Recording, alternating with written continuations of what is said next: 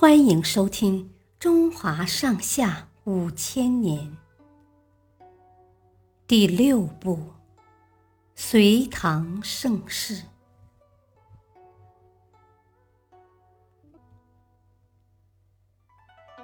周世宗治国，后晋存在了十一年后，被耶律德光灭掉了。另一个沙陀人刘知远建立了后汉。五年后，他手下的大将郭威灭了后汉，建立了后周。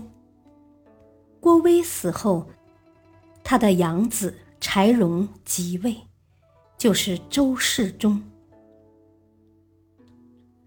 周世宗志向远大，打算用几十年时间使后周国富民强。周世宗让人用木头刻成农夫、残夫的样子，供奉在宫廷里，以提醒自己要关心农事。有一天，皇宫里刚刚摆上酒宴，周世宗就说：“我在宫里吃饱穿暖，不觉得饥寒，可是对百姓没有功劳，心里真是愧疚呀。”于是他下令取消了酒宴。又有一年，皇宫里的一座殿堂坏了，周世宗派四名宦官负责修建。他视察工地时，看到有些工匠用瓦片盛饭，用木片当汤匙，气得当场杀掉一名宦官，另外三名。也被革职查办了。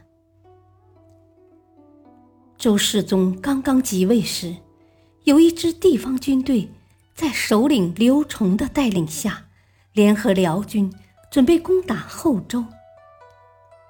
他不顾手下大臣劝阻，亲自率军日夜兼程赶赴前线，指挥后周的将士们与刘崇交战。一场大战下来，刘崇和辽军被打得落荒而逃。接下来，周世宗又几次出兵，攻占了大片土地。他从辽国手里夺回了北方的一部分失地。不幸的是，周世宗在一次进军途中突然患病，不治身亡。他那统一天下、治理国家的宏伟事业，不得不就此中断。